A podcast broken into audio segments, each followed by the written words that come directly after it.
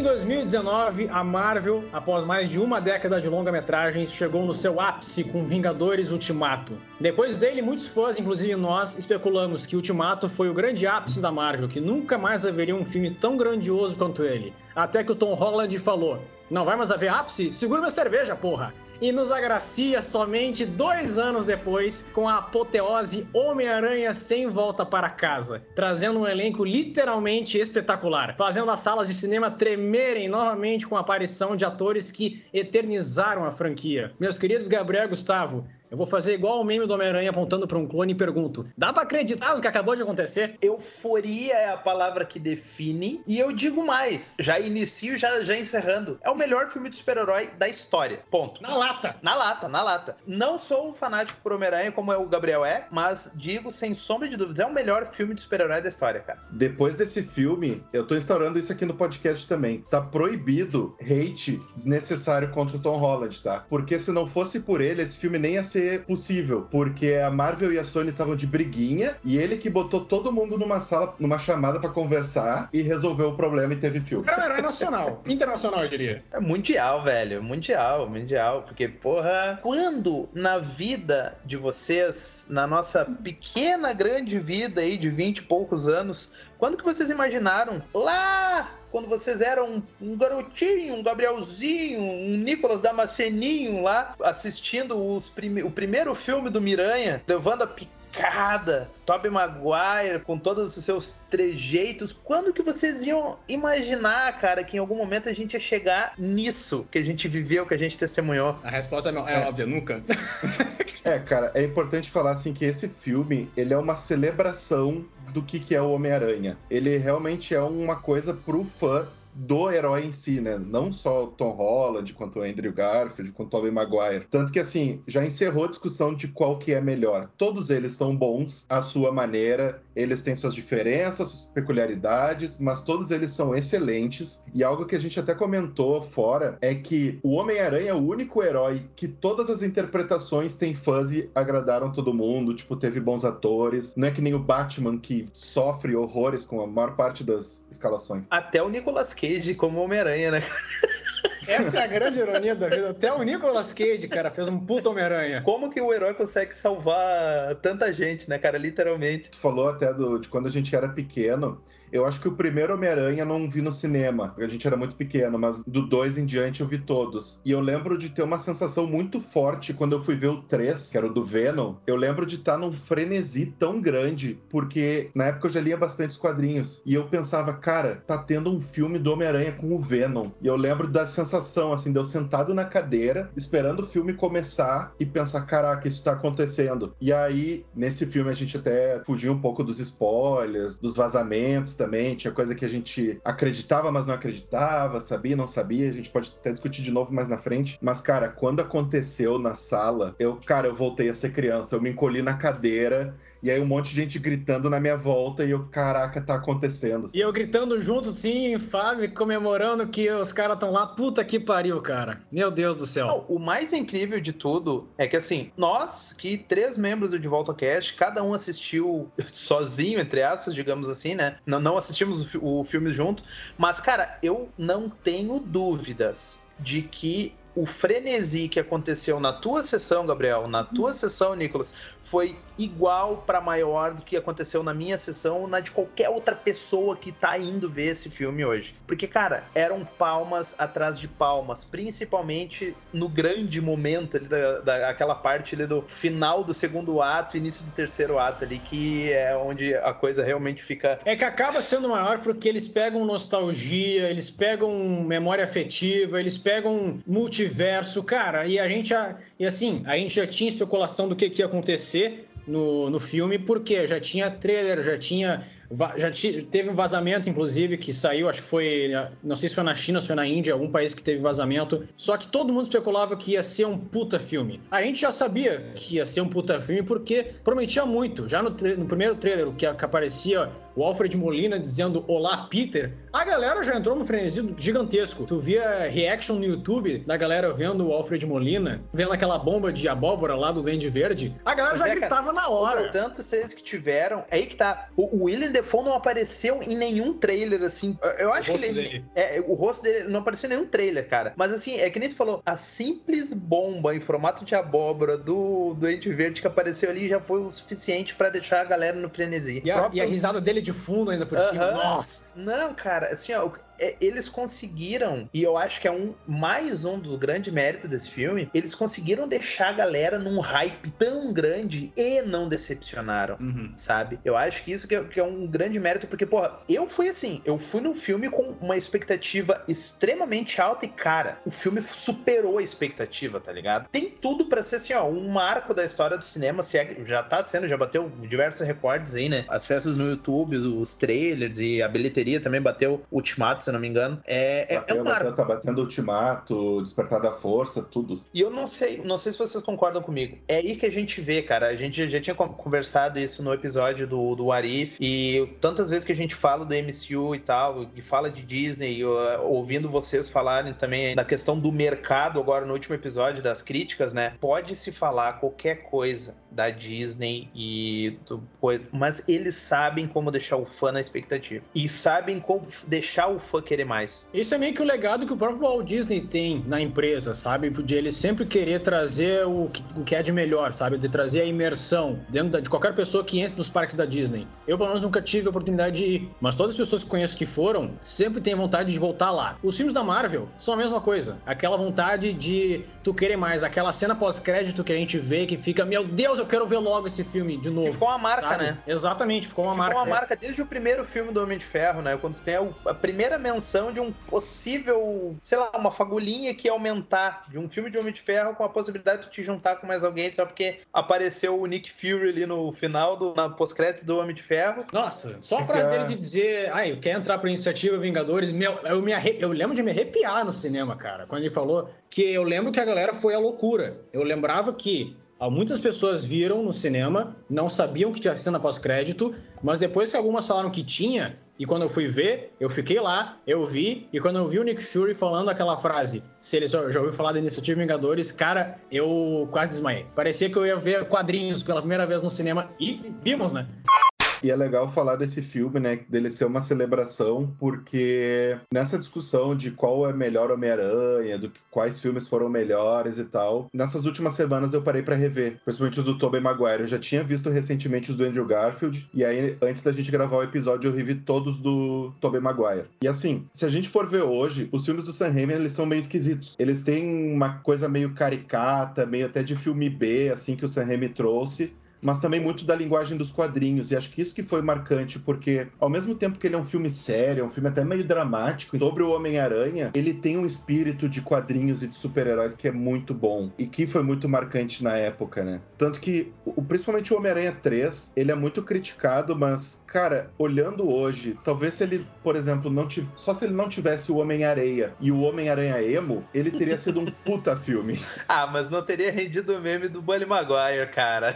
Não, não, não. E nem a cena dele dançando, né? Que até apareceu no Aranha Verso. Mas eu, eu, concordo contigo. O, o, quando tu olha os filmes do, do Raimi, eu acho que assim, são filmes que hoje, não sei se vocês vão concordar, mas é um filme difícil de ver porque eu acho que ele envelheceu muito mal. Os efeitos de CG, assim, coisas assim, mas claro, são questões técnicas e não dá para entrar muito no mérito assim, mas eu acho que é são excelentes filmes que cara, deram um pontapé inicial assim pro universo de quadrinhos no cinema, sabe? Eu acho que sim, mas é que eu concordo em partes porque o primeiro sim ficou muito datado, mas tu vê como é gritante ao longo dos filmes como o orçamento vai aumentando, justamente nessa questão de efeitos e de como as coisas são trabalhadas. Eu vou dizer que eu acho que os efeitos do 2 talvez sejam até melhores que o do 3, porque o 3, como ele é muito grande, e tu vai ver os extras, eles gastaram muito tempo fazendo os efeitos do Homem-Areia, porque eles faziam grão a grão. Ainda tinha um trabalho extra no Venom, e ele é um filme muito longo, então acho que na hora de, de dividir os esforços no filme inteiro, ele acabou pecando. Mas, cara, o 2, ele é a fórmula aprimorada, assim. Porque se tu for para analisar os três filmes também, eles têm a mesma estrutura. Tu tem, sei lá, um conflito com a Mary Jane, que ela e o Peter não podem ficar juntos. Tu tem o vilão que descobre a identidade secreta do Peter e captura a Mary Jane, que tem que ser salva no ato final. E o vilão sempre se mata. Ou ele faz alguma coisa que provoca a própria morte. Essa é a estrutura dos três filmes, e eles continuam sendo excelentes. Mas no 2, por que eu acho que ele foi tão marcante para todo mundo? É que ele é o mais redondo e que trata melhor o drama do Peter Parker. Eles até brincam nesse filme novo que ele teve uma crise existencial. E isso que os filmes do, do Sam Raimi trazem foi bem abordado também agora no, no Sem Volta para Casa, né? Que justamente quando o filme começa ali, que inicia bem no, no, nos momentos da, da cena pós-créditos ali do Longe de Casa, né? Quando o mistério revela a identidade do Homem-Aranha pro mundo, tu vê, além de toda a confusão que tá acontecendo, todos os problemas que ele tá tendo que enfrentar para lidar com aquilo ali, tu consegue ver que esse mesmo tema está sendo abordado de, de, uma forma diferente. Em diversos momentos eles falam que o Peter está vivendo diversas uh, duas vidas, está tá vivendo vidas diferentes. O próprio Doutor Estranho fala isso para ele em determinado momento do filme, né? Então eu acho que são a parte dos, das referências claras que o filme fez e uh, diretas, né, com a participação do, dos outros atores e tal, mas tem diversos elementos pequenos assim ao longo do filme que fazem menções aos filmes anteriores, né? O que me admira muito no Homem-Aranha essa questão que ele tem de realmente ter que toda hora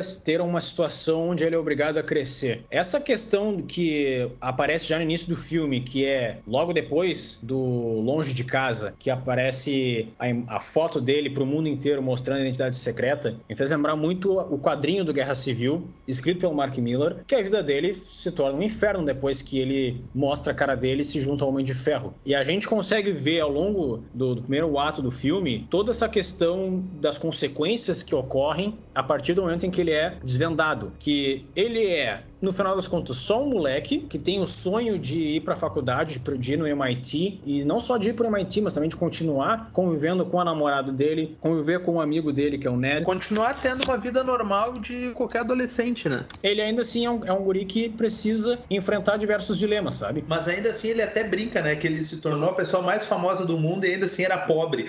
Justamente. Ah, ele recebeu sempre a ajuda do Tony Stark e para ele tudo foi muito fácil. Beleza, no Guerra Civil ele recebeu ajuda, ele tava recém entrando no grupo e não era o filme dele. Aí se tu vai ver no filme dele, cara, ele é um adolescente que cresceu admirando o Homem de Ferro e que queria ser um vingador. Nessa soberba dele, ele faz merda e o Tony Stark até retira o uniforme super poderoso que ele tinha recebido. E aí tu vê o resto do filme até o final, ele tendo que usar aquele pijama que ele usava. E aí, beleza, ele se redimiu, ele venceu o Abutre. E aí no segundo filme, a gente vê as consequências, que é justamente, agora beleza, ele é um vingador, favor, mas ele não quer essa responsabilidade. Ele tenta o filme inteiro fugir e não querer ele ser não... o próximo Homem de Ferro. Ele não tem mais nenhum padrinho também, né? É, e aí ele vê que ele precisa amadurecer e lidar com os problemas dele de frente, né? E não querer só ser um adolescente e deixar as responsabilidades de lado. Olha aí. E aí, nesse filme, cara, a gente fecha o arco dele maravilhosamente, porque a gente tem a, o amadurecimento, a formação do cara, que era um garoto, era um moleque que ganhou superpoderes, e, cara, agora a gente tem o Homem-Aranha, que todo mundo talvez esperasse ver que era o Homem-Aranha mais maduro, o cara que aceita e lida com as consequências dos problemas dele. Tanto que, cara, o final desse filme, ele teve um gosto muito bittersweet, aquele amargo doce, né? Beleza, ele salvou o mundo, derrotou os vilões, ele acaba até fazendo um uniforme clássico, costurando o próprio uniforme, olha que bonito, mas ele tá completamente sozinho, porque ele perdeu a tia May, que no final das contas era o tio Ben, entre aspas, dele, né? Não é o Tony Stark, é a tia May. Ele perdeu os amigos, ele perdeu a família e ele perdeu qualquer contato com os Vingadores, porque também se esqueceram quem era o Peter Parker. E ao mesmo tempo, ele apresentou ao final dessa trilogia do, do Tom Holland, né? Que apesar de vai ter mais filmes aí pela frente, mas apresentou o Peter Parker. Quem criticava o Tom Holland sempre amou, que é o cara que tá fudidão, tá morando num, num AP lá, caindo aos pedaços e que muito provavelmente vai ter que começar a trabalhar pro Clarim Diário para ganhar uns trocados. Para quem é puritano, que nem a gente, né, que gosta de uma fidelidade com os quadrinhos, agora sim a gente conseguiu um filme que termina no, no jeito mais original de como ele realmente é, desde quando ele foi criado, né? Mas eu gosto muito dessa essa construção do arco dele de que, infelizmente, quando eles recebem a carta, ele, a, Mer, a Mary Jane, não, a Michelle Jones e o Ned recebem a carta, a tão esperada carta do MIT, como vocês são amigos do Homem-Aranha, você que se fodam. Eu não, não vamos, a gente não vai poder colocar a imagem da instituição, né, sujar a reputação da nossa instituição com vocês sendo amigos do Homem-Aranha. Mesmo que metade do mundo seja a favor do Homem-Aranha e metade do mundo julgue ele, entre, as, entre eles o, o próprio J.K. Simmons, ele vê isso como uma, uma injustiça. A partir daí, a gente vê a consequência dos atos dele de querer, na melhor das intenções, só querer melhorar a situação, de querer trazer as coisas como eram antes. E quem ele vai uh, pedir ajuda é justamente o cara que tem o poder absurdo de poder alterar a realidade, que é o Doutor Estranho. Mas que ainda assim, o próprio Doutor Estranho, uh, junto com Tom Holland, com Peter, nas melhores das intenções, entende e tem empatia com o garoto de que sim, é possível a gente poder mudar uma, reali uma realidade, poder fazer com que as pessoas esqueçam quem é o Homem-Aranha. A gente, eu te entendo, a gente esteve junto no, nos Vingadores e eu posso fazer isso por ti. Sei que a gente pode, de certa forma, alterar essa realidade sem que haja nenhum comprometimento. Infelizmente, ele não tentou ligar pro MIT primeiro, né?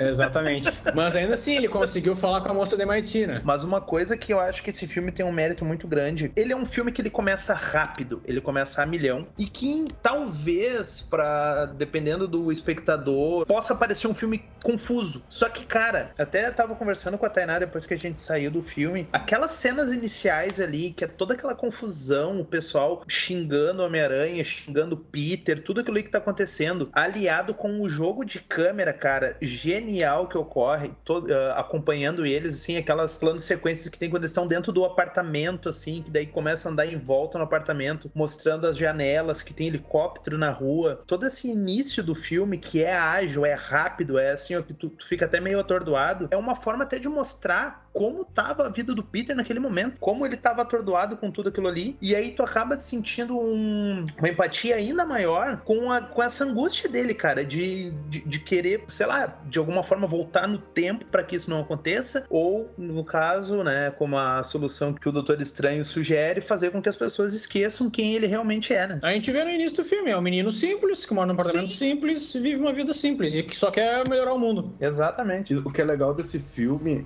é que eles finalmente tocam na questão da identidade dele e que foi até alvo de crítica numa época, porque depois do Guerra Civil, como ele teoricamente ficou do lado do Homem de Ferro, supostamente não era mais para existirem super-heróis e vigilantes mascarados e que não são conhecidos. Ele devia ter tido alguma consequência disso, e isso acho que foi muito bem trabalhado nesse filme. Até uma frase que tem no Doutor Estranho, que o Mordo fala que, cara, a consequência sempre vem. É possível ver a vulnerabilidade do Peter junto com as autoridades, porque tu percebe que as autoridades elas estão se aproveitando de toda a imagem que o Peter tá tendo no mundo, de dividir o mundo e acabam encurralando ele na própria casa, acabam trazendo a família dele para interrogatório e a gente acaba daí vendo que, como a gente mesmo falou agora, que ele é um menino que na verdade precisa muito ainda crescer. E outra, e isso toda essa cena, e principalmente a parte da delegacia, mostra como eles estão uh, cercados, assim, pela, pelas autoridades, né? Uhum. Que por mais que eles achem que eles que vão conseguir passar por aquilo ali tranquilamente, no final das contas eles percebem que eles precisam de um advogado, cara. E que advogado, meus amigos? Como ele mesmo disse, ele é um ótimo advogado. Ele é um ótimo advogado. Apesar do Nicolas não gostar muito, cara. Pra mim é um grande foda-se.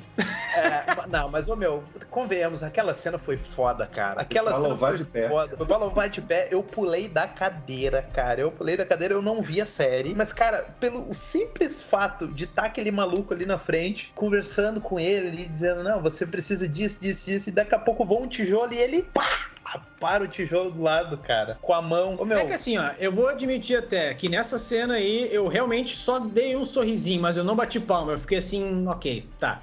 Como, como é tu, como tu tinha que aparecer, ok. Mas eu gostei muito da parte não, em não, que ele não, indica. Peraí, peraí. Tu não bateu Não, não, agora tá terminando. Não, não, não. Agora, agora eu vou. Não, não, não mesmo. Não quero, não quero nem saber da tua ideia. O que eu gostei mesmo foi da parte onde ele diz pro rap que ele precisa de um advogado. Na hora me vem o nome do Fog Nelson e eu até achei que ia ter no, no, no filme que o rap ia olhar pro cartão de visita do Fog Nelson e ia dizer: Ah, conheço esse cara de algum lugar. Porque como ele já interpretou o Fog Nelson no filme do Ben Affleck, então eu até achei que eles iam fazer essa referência. Mas ainda assim, é uma cena ok, é uma cena legal, apesar de eu estar tá cagando pra Charlie Cox, eu prefiro. Eu gosto da série Demolidor pelo ambiente, pelos personagens coadjuvantes, não por causa do Charlie Cox. Mas, mas cara, enfim, mas, cara a, a, cena é boa não por causa do Charlie Cox, cara. A cena é boa por causa do Demolidor, e ponto, velho. Por causa do Matt Murdock. É, ok, eu até gosto daquela cena em que ele pega o tijolo, né? Mas enfim. No caso do Nicholas, ele preferia que o tijolo parasse na cabeça do Charlie Cox. Podia. Nossa, ia ser maravilhoso.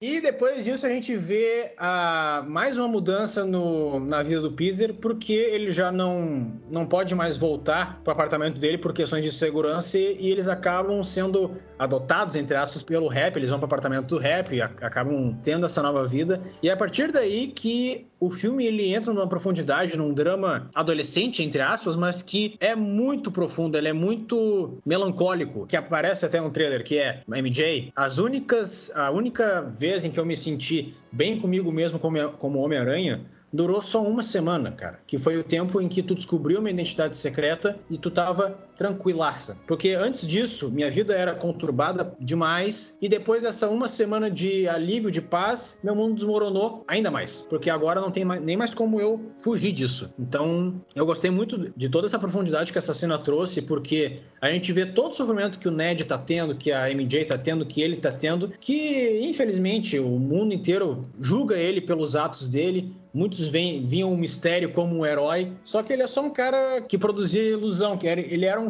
ele era um fake news ambulante. Não, e eu acho bacana, eu acho bacana quando entra mais nessa parte mais dramática, digamos assim, né? Que apesar de com pouco tempo de tela, eles conseguiram ainda passar um pouco de profundidade para alguns personagens secundários que estavam ali, tipo, foi bacana ver o Flash de cabelo loiro, tipo, a referência direta aos quadrinhos, sabe? Foi bacana ver que a Betty Brant tá lá de novo como, como repórter ali, agora até Nossa. num nível um pouco mais, um pouco mais profissional, digamos assim, né? Comparado uhum. ao primeiro filme ali, a, evolução, digamos, que ela teve aí enquanto repórter ali é bacana. E o Jameson, né, cara? O Jameson o tempo inteiro, paulada atrás de paulada. Uh, inclusive, quando a coisa começa a esquentar depois da chegada dos visitantes ali, que daí eu achei que o Jameson ia ter um papel maior ainda com as desventuras que estavam para acontecer por ali, mas a gente ainda vai chegar lá. V vamos por partes. Mas ainda assim, não querendo já te cortar, mas já dizendo, eu gostei muito abordagem do filme, do crescimento do Clarim Diário como empresa, sabe? Não, As, é até legal de ver que a primeira vez que aparece o Jameson tipo, por trás das câmeras, ele tá numa sala tri pequena, uhum. num chroma key safado. Sim. E aí só depois que ele vai ter um local de verdade para trabalhar, para fazer as notícias. Uma equipe grande e tal, né? Exato. Então até o Jameson teve um arco nesse filme, olha que maravilhoso. Uma coisa que é bem interessante da gente analisar é que o Peter, justamente vendo que a maior parte dos vilões acaba morrendo, ele ainda a todo custo fica tentando remediar eles, fica tentando ajudar eles. E, cara, tu falou do apartamento do rap. Quando entra aquela porrada de vilão, beleza, no início tá todo mundo mais calmo, tá tudo mais de boa, fazendo piadinha ali, o Homem-Areia sujando o sofá. Menos o Otto, né? Ele tá, ele tá preso nos próprios tentáculos dele. Que foi genial, foi uma sacada, eu achei sensacional. Uhum. Eu vi gente falando que foi simplório, não sei o quê, mas, cara, para mim funcionou, eu ri. A hora que ele começa a fazer sinal de mãozinha com o tentáculo, quando começa a controlar, eu achei espetacular. Mas, cara, quando entra aquele monte monte de vilão, e principalmente o Duende Verde, sendo aquele psicopata que o William Dafoe faz, que o próprio William Dafoe te assusta, né? Sim. Tu vê que, cara, aquele apartamento ali ele não vai durar dois é, minutos. É a receita pra merda, né, cara? É a legítima receita pra merda, né? Tu bota um monte de mentos numa Coca-Cola, tu acha realmente que não vai explodir Coca-Cola pra tudo que é canto? Porra. Não, e outra, junta tudo isso, deixando também um lagarto enorme preso dentro de um furgão embaixo. Exatamente. O que pode acontecer de errado, né? Só o Jameson chegar com a equipe pra querer investigar mais coisa que tá acontecendo ali. Eu acho que muito do que esse filme conseguiu redimir outros personagens, né? Um deles foi o Electro, porque a aparição dele já foi muito melhor do que qualquer coisa que ele fez no filme do Andrew Garfield. E tanto a apresentação, a personalidade dele eu achei que ficou melhor, apesar de estar bem diferente do que era o inicial. Tu vê que ele, depois que conseguiu o poder dele, que ele é praticamente um deus, ele tem uma soberba. E aí quando ele começa a ver que nesse mundo tu tem até uma energia diferente, até mais poderosa, rosa e que ele pode perder aquilo, tu sente o cheiro da merda subindo.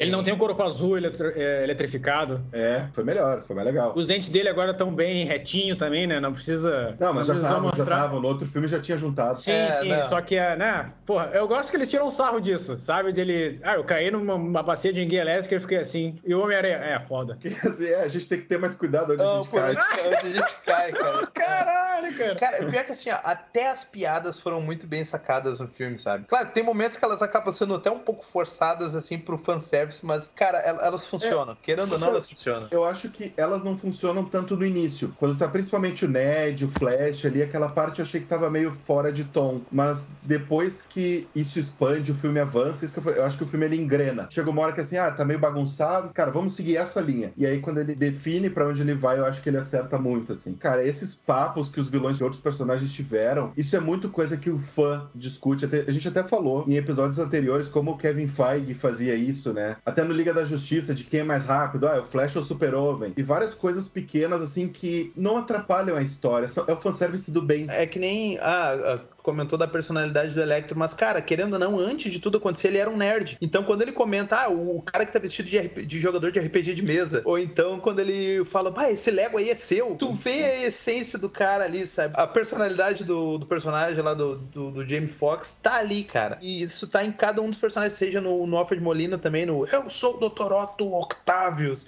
E eles dão risada lá. Ah, como é que é o seu nome mesmo? Otto Octavius, eles começam a dar Nossa. risada. E isso é um adendo também ao que o Jameson falou no segundo filme, né, cara? Que ele faz uma piada igual. Nossa, e o fanservice que eu adorei, cara. O que eu mais gostei é o William Dafoe ali dentro da jaula, dando aquela dica ali pra ele, dizendo: Ah, que tu é um cientista, né? Eu também sou tipo, tipo um cientista. Nossa posso senhora, ajudar. cara. Cara, eu, eu quase chorei assim de alegria. Meu Deus, ele falou. I'm something of a scientist myself. Nossa senhora, cara. A criança dentro de mim, assim, gritou de alegria. E um comentário que eu vi sobre esse filme e que encaixa muito bem, principalmente falando de Duende Verde, é os caras questionando quem foi o maluco que no primeiro Homem-Aranha botou uma máscara e cobriu o William Dafoe. Ele cara. não precisa de máscara pra parecer aterrorizante. Ele não precisa de né, máscara cara? pra assustar a gente. E, cara, a atuação dele nesse filme foi tão foda, foi tão Ah, foda. tá louco. Lá pro mano. final, que até quando o combate se encerra, ele fica alternando entre as duas personalidades. E tu vê que, cara, todas as feições mudam e tu sabe diferenciar quem é o Osborn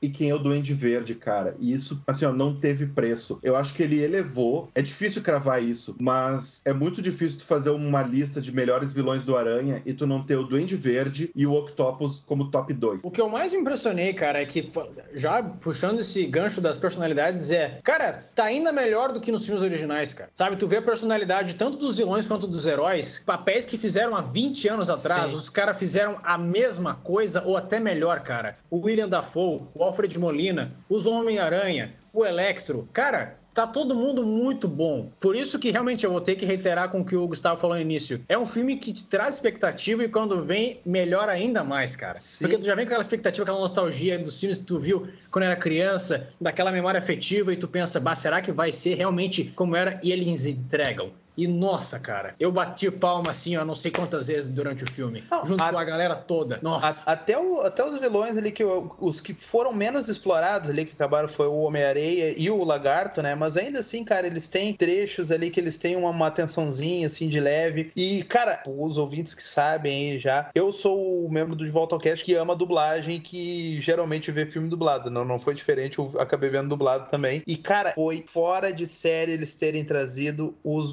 dubladores originais da maioria dos personagens, cara. Isso parece que trouxe uma nostalgia ainda maior. É sensacional quando tu ouve ali a voz do Tobey Maguire, ele passando pelo portal com a voz do Manolo Reis, assim, fechou. Aquilo ali, meu, não não teve preço, cara. Não teve preço a, a, a dublagem do. Sabe? Aquela dublagem original de quando a gente assistia quando era pequeno. Os caras estavam ali de novo, sabe? Tu chorou, né, Gustavo? Cara, eu chorei, velho. Eu chorei. o Jorge Lucas de novo dublando o William Defoe, cara. Sensacional, sensacional. Eu não me lembro o nome do dublador do Alfred Molina, mas também é o mesmo. Infelizmente, o dublador do J.K. Simons faleceu, que é o mesmo cara que dublava o Megatron, né? Seria bacana se tivesse colocado ali o, o, o Márcio, o Márcio Simões ali, que é quem tá dublando ele no, filme, no, no, jogo do Aranha, mas como ele já dubla também o, o Drax, podia ficar meio confuso. Mas, cara, até o. Até o Andrew o, Garfield. Isso, até o do Andrew Garfield foi o mesmo. E até o do Lagarto, cara, que apesar de ser o mesmo dublador que dubla o Visão, eles pegaram o mesmo cara que dublou no, no filme original. Então, isso deu um quê a mais para quem assistiu dublado também. A questão de nostalgia e tal. E, cara, a dublagem tá muito boa. Tá é, muito boa mesmo. Isso foi uma coisa que eu senti bastante. Eu vi o filme legendado, mas depois, vendo trechos do pessoal filmando as cenas, principalmente na cena onde o Tobey Maguire e o Andrew Garfield aparecem a primeira vez, e depois até o diálogo que os dois têm, onde um estrala as costas do outro. Sim. E tu vê essas duas cenas com as vozes dubladas deles, de anos e anos atrás, dá um quentinho no coração. Assim. Não, e, e ele dizendo, cara, não, você é espetacular. Repita com você, você é espetacular. Cara, aquela voz assim, inocente, assim, que o, que, que o Manolo Rey passava pro, pro, pro Peter do Tobey Maguire, tá ligado? Essa cena, ela é foda, eu me arrepio só de lembrar dela. Ela é foda em dois sentidos. Ela é foda nesse sentido de tanto ver o Tobey Maguire quanto o Manolo Rey, né, fazendo aquela voz mais doce do Homem-Aranha, falando, você é espetacular. Isso também serve como uma mensagem pro próprio Andrew Garfield, que sempre sofreu muito com críticas também, né, a sua época. Hoje em dia que as pessoas falam melhor dele, mas falando que, cara, ele é espetacular também. Não é só pelo título do filme dele, mas ele é um Homem-Aranha muito bom também. Por isso que eu acho que, assim, esse filme ele fez pelo Andrew Garfield o que nenhum dos outros dois filmes fez. Porque talvez ele até seja o melhor ator entre os três Homem-Aranha. Ele deu muito azar de estar em filmes terríveis, mas ele também tem o seu valor como Homem-Aranha. E tu via ele falando em making off, entrevistas, ele amava o Homem-Aranha. E ele se deu de corpo e alma para aquele papel, sabe? Ele é o que mais entrega, inclusive, no papel dele, na minha visão. Pra chegar à cena em que aparece os dois Homem-Aranha, cara, eu vou ter que falar da sequência trágica que acontece até a morte da May, que é quando o William Dafoe, ele mostra a outra metade sombria dele e ele mostrou que realmente não, não ia ter como dar certo a junção de um monte de vilão no apartamento. Eu não, eu não achei muito legal, quer dizer, não vou dizer que eu achei muito legal, mas eu, eu não achei uh, inusitado a forma como trouxeram o Octopus de volta, o Octavius de volta, porque eu, eu não lembrava que no segundo filme do Sam Raimi ele era controlado por um chip. Eu lembro que o chip na coluna dele tinha estourado e que os tentáculos eles criaram vida própria, digamos assim. Quando o Tom Maguire tira a máscara, é que o Alfred Molina vê, ah, é o Peter Parker, nossa. Ele se sente arrependido, ele sacrifica. O que eu achei estranho nesse filme é, uma, é uma, um detalhe, assim, nesse filme que eu vi, que é ele saber quem é o Peter Parker, ele saber que o Peter Parker é o Homem-Aranha, só que ele reconhecer que o Peter Parker Tom Holland não é o Peter Parker do universo dele e que ele tá atrás do Peter Parker Homem-Aranha dele, sabe? Então essa parte que eu achei um pouco confusa até no filme, mas que mesmo assim eu deixo passar porque eu achei muito boa. O que eles falam é, todos os vilões eles foram retirados dos seus universos antes das suas batalhas finais onde eles morriam e eles não tiveram ou não chegaram a ter essa redenção, porque o Duende Verde morre instantaneamente, o Dr. Octopus ele tem uma conversa com o Peter e aí ele resolve ter essa redenção, tanto que esse é um ponto extremamente positivo nesse filme e que me faz não gostar talvez mais, mas confirmar esse carinho com o Dr. Octopus porque tu tem a redenção dele. E justamente os caras recolocando o chip inibidor, que tem até a frase no segundo filme que aquele chip faz com que ele controle os tentáculos, ao invés do tentáculos terem controle sobre ele. Até piada no filme e tal, todo mundo ri. E cara, tu trazer isso de volta, e aí tu vê que o que fazia ele ter aquela maldade, até aquela insanidade do propósito dele, do que ele queria fazer, não era quem era o Octopus no fundo. Tanto que tem a frase no segundo filme que é inteligência é um dom e deve ser utilizada para o bem da humanidade. Isso é o que o Octopus acabou representando pra gente, é esse cara que se arrepende também e ele acaba fazendo uma coisa boa no final, sabe? Ele não era um cara ruim com intenções ruins. É, eu discordo, mas e ainda assim, uh, respeito a opinião, acho que eu achei um pouco uh, nada a ver essa parte de fazer com que um chip controlasse ele, a mente dele e tudo mais, porque não é assim que eu vi no filme do Sam Raimi. Não, não, não é que mas controla assim... ele, mas é que ele não tá totalmente no controle. Tanto que quando o chip volta, ele fala que é como se as vozes baixassem e ele pudesse ouvir só silêncio, porque ele vivia com aquele ruído dos braços na mente dele. Eu vi no, no filme do Homem-Aranha que o Homem-Aranha, ele tira a máscara dele, revela a identidade e é como se as vozes tivessem automaticamente sumido da mente dele. Por isso que ele ele não atacava mais o Homem-Aranha. Então é por isso que eu, que eu sou que eu não sou a favor dessa cena. Achei um pouquinho bobo até com essa questão, um pouco infantil até com essa questão de trazer ele de volta, fazendo um chip para ele. Mesmo assim, eu gostei muito da relação que o Tom Holland ele tem com o William Dafoe dentro do laboratório, dentro daquele mini laboratório lá, daquela câmera da, das indústrias Stark dentro do apartamento do Happy. E eu tenho que dizer que é incrível a cena de luta depois que o Dafoe ele se mostra como a, aquela metade sombria. A cena do, do sentido aranha. Não, o sentido aranha, cara. A cena do sentido aranha eu acho que merece uma salva de palmas, porque é. assim, ó, ele ficou com o sentido aranha aceso, digamos assim. A gente, espectador,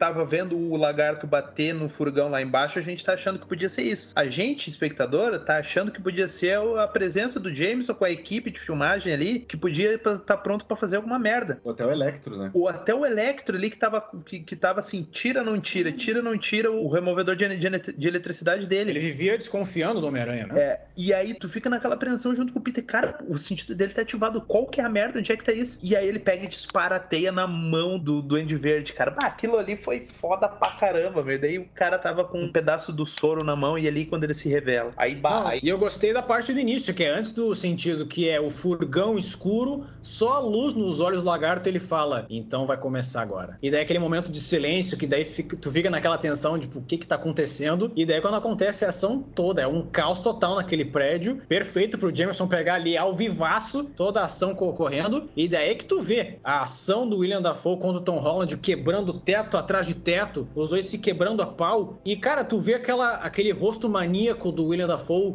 menosprezando o Tom Holland, achando que ele vai salvar o mundo e não vai, cara. E tu se sente desesperançoso total porque ele, Tom Holland, ele vai dando soco na cara do William Dafoe, do Duende Verde, e ele vai sorrindo da cara dele, sabe? Vai dando aquela risada, aqueles olhos regalados. Cara, eu fiquei com medo. Parecia, sei lá, ele parecia um, um Coringa pior. Pior no sentido de ainda mais cruel, mais maníaco do que, do que um Coringa. E daí tu vê toda a ação ocorrendo, a destruição do prédio.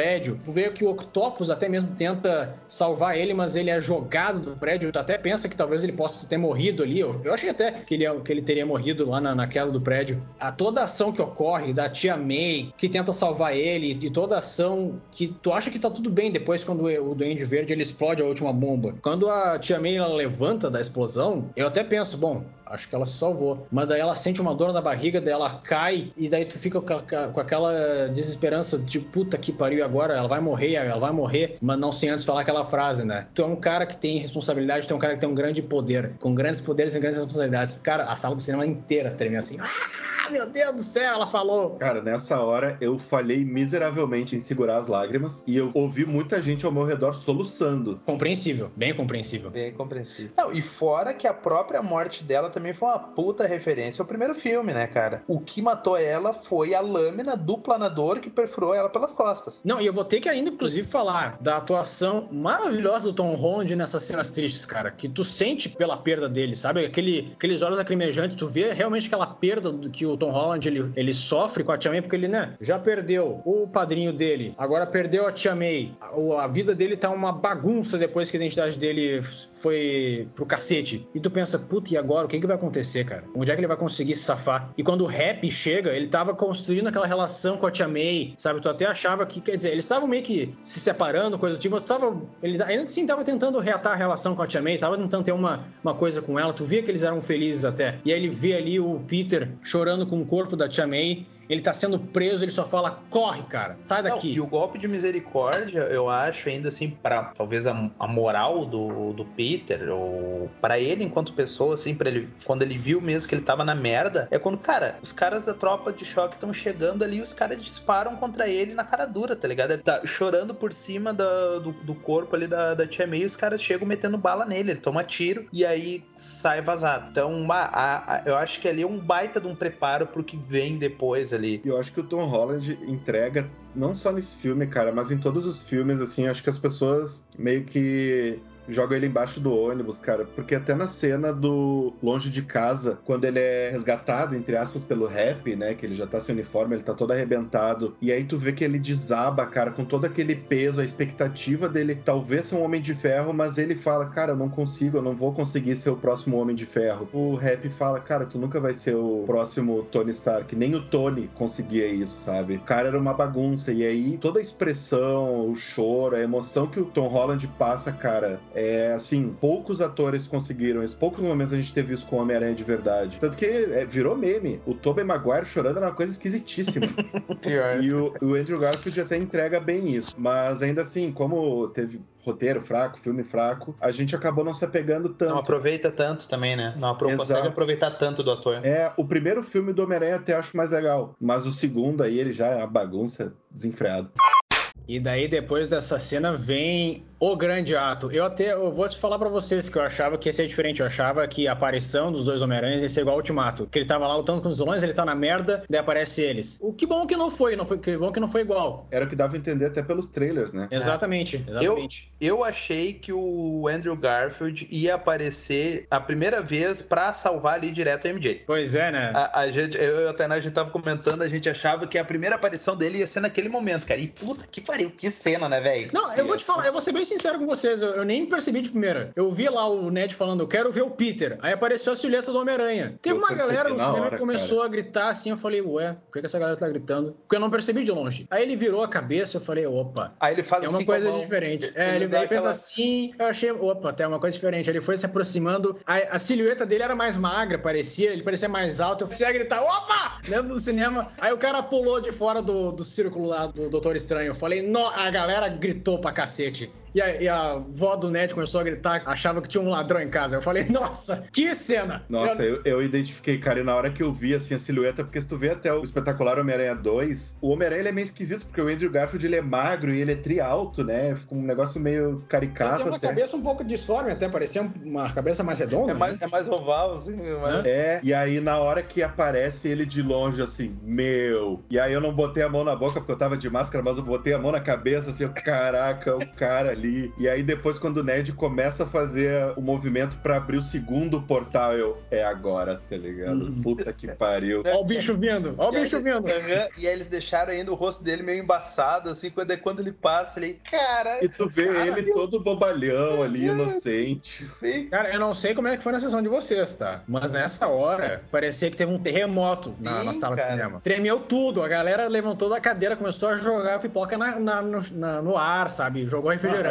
Eu quase joguei junto, entendeu? Nossa. A galera gritando Eu te amo, Tobey, umas paradas absurdas acontecendo nessa sala. Só no Brasil mesmo, né, gente? Nossa. Cara, tem um vídeo circulando, se vocês quiserem, eu tento achar depois, que é de uma sala de cinema onde acenderam fogos de artifício no meio da cena. Meu Deus do céu, cara. Caralho, cara. Foi no Brasil? Foi. Acho Ah, que Tinha, tinha que ser, né? Tinha que ser. No... Mas, Não, o que eu achei incrível é que eu, eu não achei que ia ter uma. Porque assim, apareceu o Andrew Garfield primeiro. Ele apareceu todo trajado de Homem-Aranha. Aí a galera, eu lembro que. Eu lembro vividamente, a galera começou ali a gritar, assim, vibrar, não sei o quê. Aí daí a avó, a avó do Ned se esconde, aí ele tira a máscara. Aí, nossa, aí vem a segunda onda. E é quando aparece o Andrew Garfield. Eu quase falei, olha eu, aí ele, ó.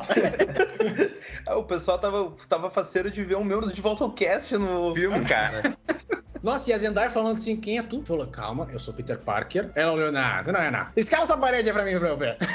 Nossa. E aí a avó falando, tira a teia ali do canto. Tira aquela teia de aranha ali dele. Aí ele vai lá. O cara Cara, tá o peito dele falou, ué, tu não fez nada. Falei, Cara. como assim? Tu não tem aquele apito? Falei, tem, mas não só não é com pão que ele, que ele funciona, Não, pô. pão. Não, cara, é isso que eu digo. São aquelas piadinhas, assim, aqueles alívios cômicos no meio do filme que a gente já comentou dos filmes da, da Marvel, mas que, cara, esse ele veio pro puro fanservice e que é o tipo de coisa, às vezes, que fãs comentam, como o próprio Gabriel tinha comentado, né, cara? Cara, foi genial, genial. E é o fanservice do bem, tá ligado? É uma coisa que não estraga o filme, na verdade só agrega, porque é uma cena muito engraçada. Cara, tem vários momentos assim, até dois momentos que tem o eles repetem até o, o mesmo meme, que é quando eles estão no laboratório depois, e aí chamam por Peter, e aí eles começam a apontar um pro outro. Cara, a- nessa hora a sala de cinema começou a dar muita risada e bater palma, cara. Foi muito engraçado isso. E aí, até depois, eu acho que a- o melhor trecho do filme é quando ele tá tudo bem, eles começam a lutar contra os vilões e eles começam a se perder. Ah, quem é que é o Peter 1, Peter 2? E eles se embananam e aí depois eles se juntam num canto pra falar: gente, isso aqui não tá dando certo. Aí eles começam a discutir e tal. Aí eu eu achei que eu falando. era o Peter 1, não, eu que tu era o Peter 2. Eu falei, para com isso aí, eu sou o Peter 1.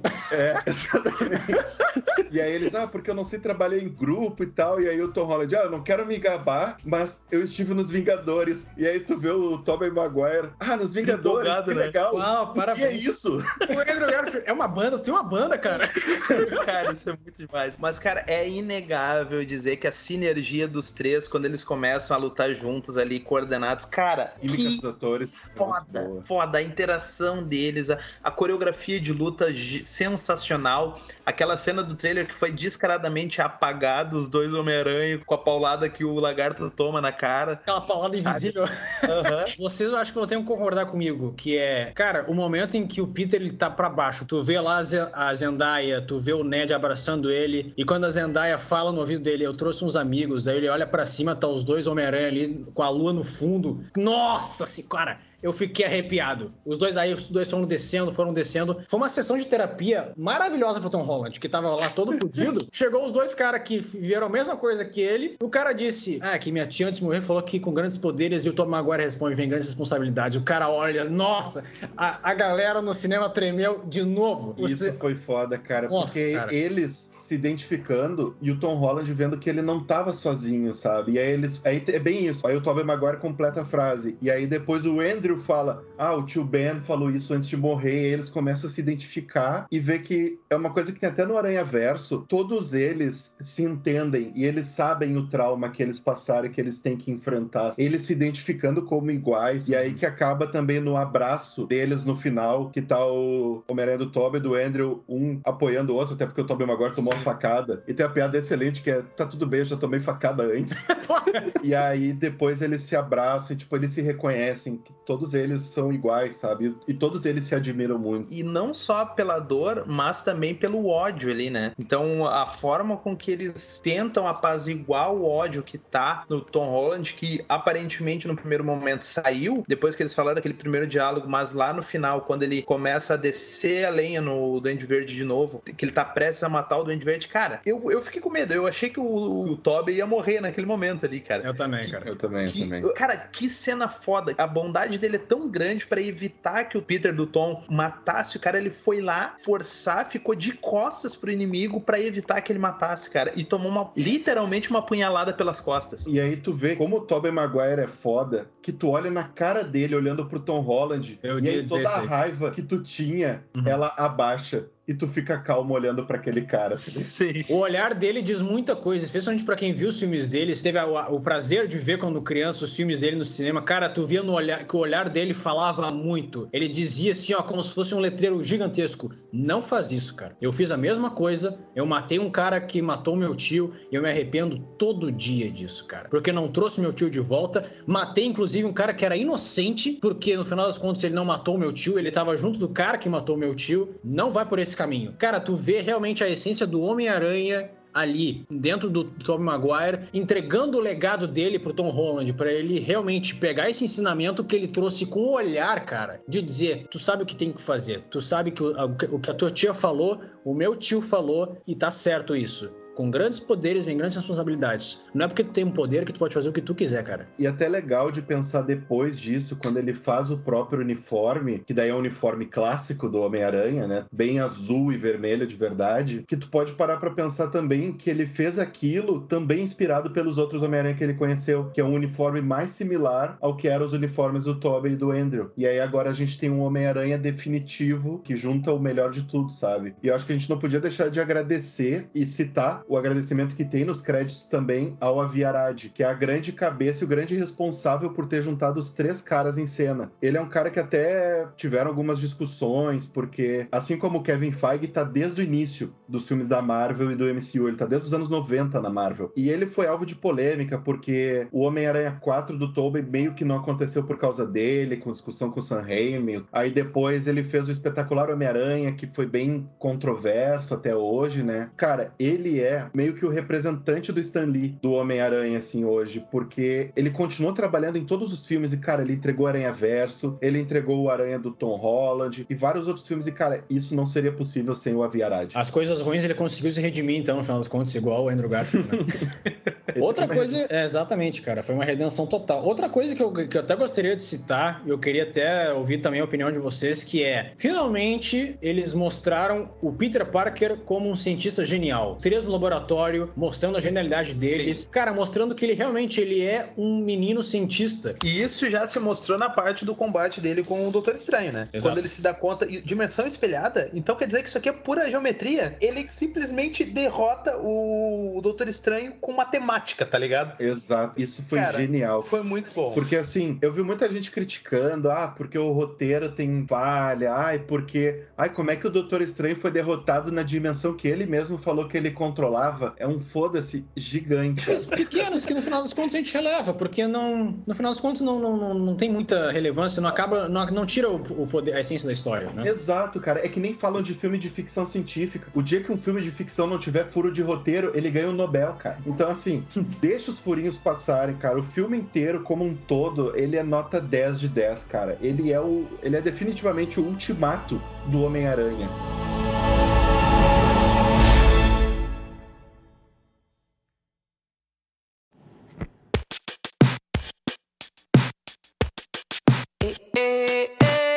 Cena pós-créditos, eu vou falar para vocês. Eu esperava um pouco mais. Eu até pensava que podia também. Outra coisa que eu achava que ia ser igual ao Ultimato, que ao invés de cena pós-créditos, podia ter algum som, alguma coisa que é representativa para a continuidade. Eu achei que a cena pós-créditos ela foi um pouco decepcionante, mas como é cena pós-créditos, acho que pode passar, tranquilo. Porque assim, eu vi o Venom 2, não recomendo. Eu diria que assim, eu até achava que a gente poderia ver uma junção do Tom Hardy com o Tom Holland, né? O Venom com o Homem-Aranha desse universo mas eu acho que no final das contas, acho que é bom até que não tenha. O que sobrou, no caso do Tom Hardy, foi uma gosminha bem pequena naquele bar, que provavelmente vai mostrar, talvez ter um Venom nesse universo. Eu não sei nem se eles vão usar futuramente essa, esse Venom no MCU pro Flash Thompson, para ele ser o agente Venom.